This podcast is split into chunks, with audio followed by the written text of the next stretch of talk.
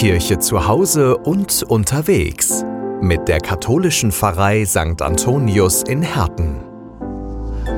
Neue Situation. Immer wieder erlebe ich sie.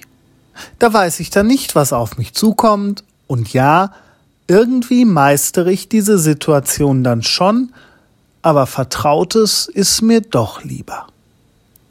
Neue Dinge, das erleben auch die Jünger im Evangelium, die Jesus eher als den Bodenständigen kennen, sehen sich auf einmal herausgefordert mit einer neuen, unbekannten Situation, ja, und erfahren dann sogar noch, dass er Gottes Sohn ist.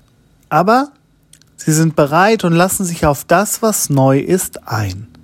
Vertrauen weiterhin Jesu Wirken und seinem Wort auch wenn sie vielleicht nicht ganz verstehen, was sie gerade dort gesehen haben.